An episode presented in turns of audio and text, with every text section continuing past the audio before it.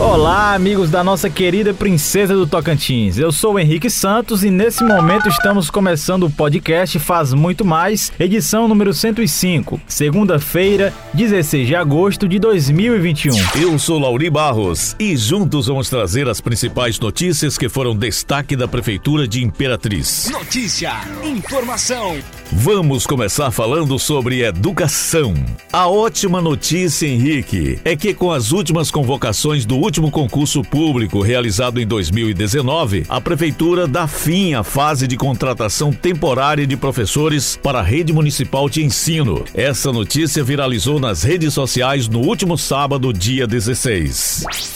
A CEMED, com quadro de 2.693 educadores, garante 100% de efetividade dos profissionais lotados em escolas, creches e departamentos pedagógicos. Acrescentado a isso, com o chamamento dos aprovados na publicação da 13ª convocação, com data de apresentação até dia 18 de agosto, completa a necessidade por profissionais da área para esse momento. Além disso, esse feito também supera a meta número 17 do Plano Municipal de Educação, vigente de 2014 a 2023. A estratégia 17.1 pontua o fortalecimento do sistema municipal de ensino, buscando atingir, em seu quadro de profissionais do magistério e de professores da educação não docentes, 90% de servidores nomeados em cargo de provimento efetivo e estejam em exercício na rede pública de educação básica até o sexto ano da vigência do PME.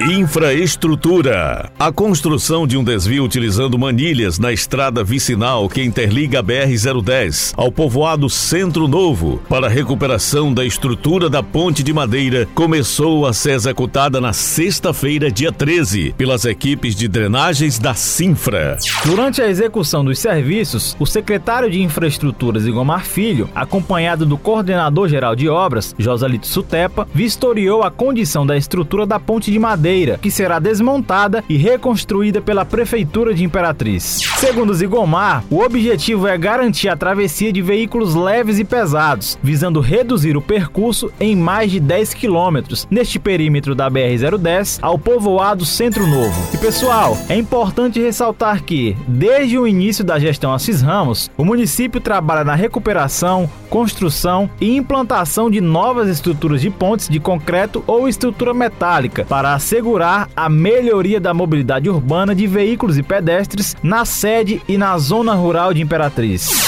Regularização fundiária. A Prefeitura de Imperatriz, por meio da SERF, realiza nesta quarta-feira, às 8 horas, a segunda etapa da entrega de títulos definitivos no auditório da Universidade Aberta do Brasil. Isso mesmo. E vale destacar que só receberão o título aqueles que estiverem agendados pela equipe da SERF. Quem fala mais sobre o assunto é o secretário Jefferson Sales.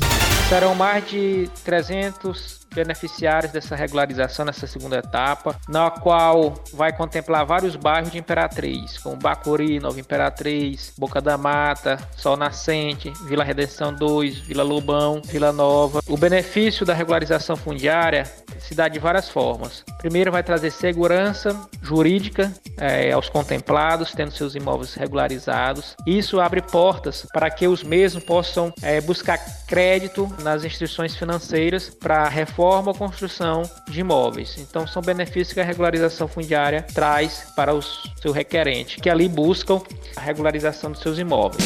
E atenção!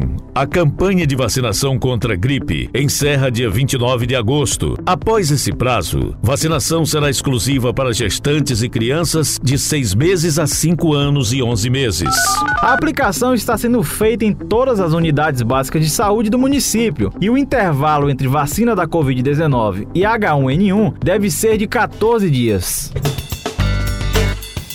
E por aqui encerramos o podcast Faz Muito Mais, edição de número 105 da Prefeitura de Imperatriz. Agradecemos pela sua atenção, lembrando que esse e outros podcasts você pode acessar no portal imperatriz.ma.gov.br barra podcast, redes sociais e principais plataformas de streaming.